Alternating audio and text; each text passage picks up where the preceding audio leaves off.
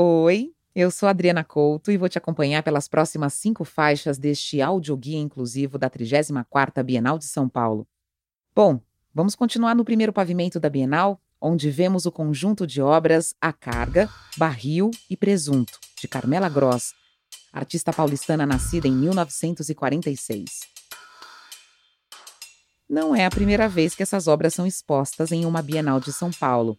Elas foram mostradas pela primeira vez em 1969, na décima Bienal, uma edição que ficou conhecida como a Bienal do Boicote, porque muitos artistas se recusaram a participar como forma de protesto à ditadura militar.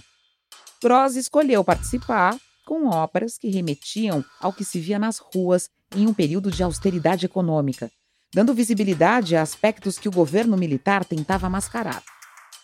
Ao exibi-las novamente agora, os curadores nos convidam a refletir sobre quais significados essas obras tinham à época e que talvez não façam mais sentido atualmente, bem como que novas leituras essas obras podem ter nos dias de hoje.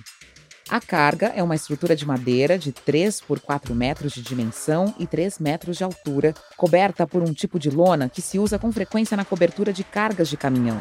Parte da lona é de cor alaranjada e a outra parte é verde escura. Ao recobrir a estrutura, a lona forma uma espécie de tenda ou abrigo. Barril é um barril de ferro de tom escuro, redondo, com 1,30m de altura por 60 centímetros de diâmetro. Está semicoberto por um plástico cristal volumoso e com muitas marcas por estar todo amassado.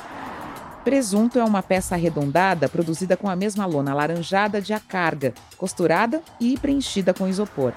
Ela tem 2,80 metros de largura por 2 metros de profundidade, com 50 centímetros de altura e se parece com um colchão.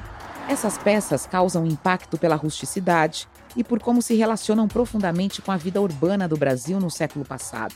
Uma tenda que não se sabe o que cobre, um barril que comumente era usado para abrigar fogo e sinalizar obras, o presunto, que era um tipo de cama ou colchão usado por pessoas em situação de rua.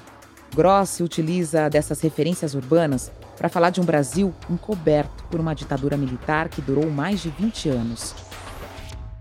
Quais novos sentidos essas obras adquirem ao serem exibidas hoje?